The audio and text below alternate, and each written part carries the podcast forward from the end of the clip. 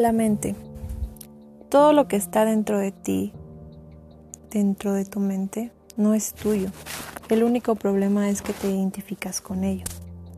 Por ejemplo, si alguien te insulta, te enfadas, crees que te estás enfadando tú, pero en términos científicos, el insulto de la otra persona actúa como un control remoto. La persona que te ha insultado está manipulando tu comportamiento. Tu ira está en sus manos y tú solo te comportas como una marioneta. Nadie te está insultando, nadie te está humillando, nadie te está diciendo nada. Tú estás tranquilamente sentado y feliz. Y cuando alguien pulsa el botón de control remoto, en automático te enfadas. Es una sensación extraña porque no encuentras el motivo de tu ira en ninguna parte.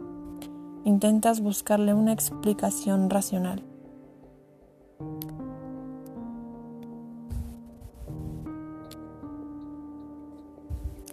La mente es un mecanismo, no eres tú.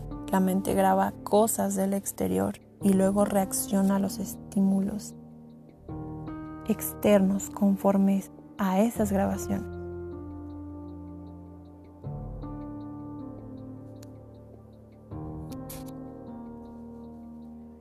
Cuando estás enfadado no puedes fingir.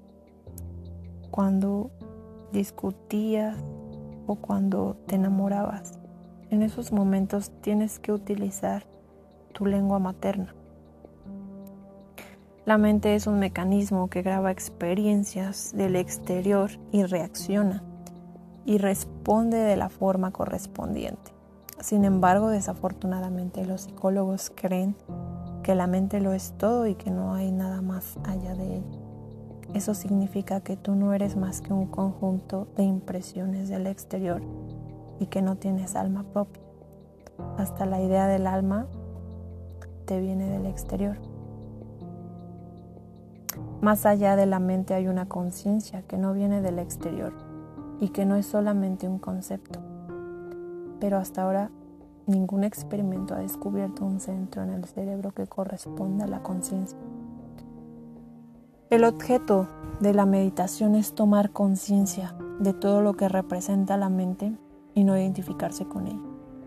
Cuando la mente está enfadada, podrás darte cuenta de que no eres más que un disco, una mente en una situación concreta activa el control remoto y te sientes triste, enfadado, frustrado, preocupado, tenso, de todas esas cosas que vienen del exterior y la mente responde, pero tú eres el observador, no el actor, no es tu reacción. El arte de la meditación consiste en aprender a estar atento, alerta, consciente. Cuando estés enojado, no te reprimas, permítelo Simplemente sé consciente de ello. Obsérvalo como si se tratase de algo que viniera de fuera. Poco a poco irás cortando esa identificación con tu mente. Así encontrarás tu verdadera individualidad de tu ser, de tu alma. La iluminación es encontrar esa conciencia, volverse luminoso, dejar de estar en la oscuridad y dejar de ser una marioneta en manos de la mente. Eres el amo, no el esclavo. Si alguien te insulta y no quieres enfadarte, no te enojes, no te enfades. Gautama Buda decía decir que enfadarse es algo tan estúpido que no puedo concebir que los seres humanos inteligentes sigan haciendo. Cada vez que alguien hace algo, tú te enojas, te enfadas. Puede hacerte algo malo, decirte algo feo o esforzarse en humillarte e insultarte. Él es libre, Él es súper libre de hacerlo. Pero si tú reaccionas, estarás siendo un esclavo. Sin embargo, si le contestas, tú disfrutas insultándome, yo disfruto no enojándome, estarás comportándote como el amo. Hasta que ese amo no esté absolutamente claro dentro de ti, hasta que no cristalice, no tendrás alma. No eres más que un disco y a medida que te haces mayor, la grabación aumenta. Cuando tienes más información, la gente cree que eres más sabio. Pero en realidad, lo que estás haciendo es convertirte en un burro cargado de libros. La sabiduría no consiste en tener muchos conocimientos, sino uno solo, conocer tu conciencia y saber que está separada de tu mente. La gente repite las mismas cosas todos los días. Deciden hacer algo y luego se arrepienten de no haberlo hecho. Se convierte en una rutina aburrida. Nada de lo que haces es nuevo. Aunque quieras volver a hacerlas, vas repitiendo mecánicamente una tras otra vez sin poder evitarlo todas esas cosas que te han hecho infeliz, que te han producido tristeza y preocupación, que te han herido muchas veces pero no podrás evitarlo hasta que no crees una separación entre la mente y la conciencia. Es la separación que es la mayor revolución que puede hacer un ser humano. Y a partir de ese momento tu vida se va a convertir en una vida de celebración, porque no tienes que hacer nada que te perjudique, que te haga infeliz. Ahora Puedes hacer aquello que te haga feliz, que te haga estar más satisfecho y contento, que te convierta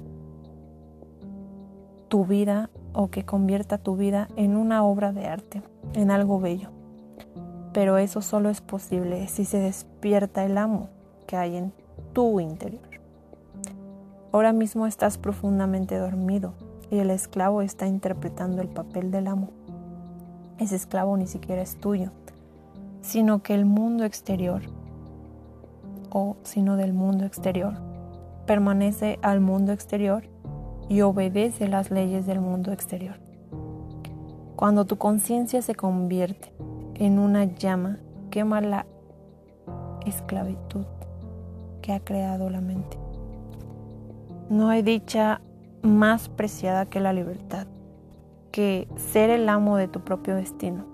La mente no es tu amiga, la lucha por la libertad, por la dicha, por la verdad, no es una lucha contra el mundo, sino contra esa marioneta que es la mente.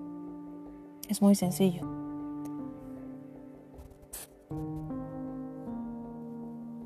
La puerta a realidad no se abre a través de la mente, sino a través del corazón. El mayor problema al que se enfrenta el hombre moderno es que ejercita demasiado la mente y se desentiende del corazón. Lo censura. Los sentimientos no están reprimidos, se, reprimen, no están permitidos. Creemos que un hombre con sentimientos es débil, infantil, inmaduro. Creemos que un hombre con sentimientos no es contemporáneo, sino primitivo. Los sentimientos y el corazón se censuran tanto que naturalmente empezamos a tenerles miedo, empezamos a reprimir los sentimientos hasta que poco a poco evitamos el corazón y nos vamos directamente a la cabeza. El corazón se va convirtiendo en un órgano que solo sirve para bombear la sangre y depurarla. Cuando conectas con la fuente de tu ser, vives tu vida en un plano diferente en el plano de lo divino. Vivir en la mente es vivir en el plano de lo humano. Vivir por debajo de la mente es vivir en el plano animal. Vivir más allá de la mente, en el corazón, es vivir en el plano de lo divino. A través del corazón nos conectamos con la totalidad.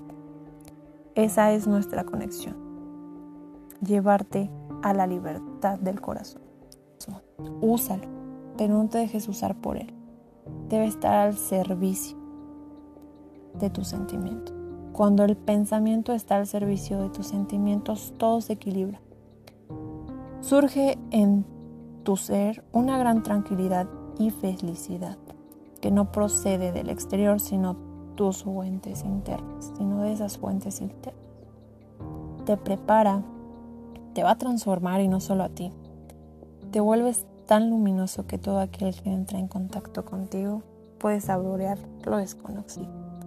Prácticamente funcionas como un imán. Y entonces, ¿tú lo reprimes o lo permites? Muchas gracias por escuchar este podcast.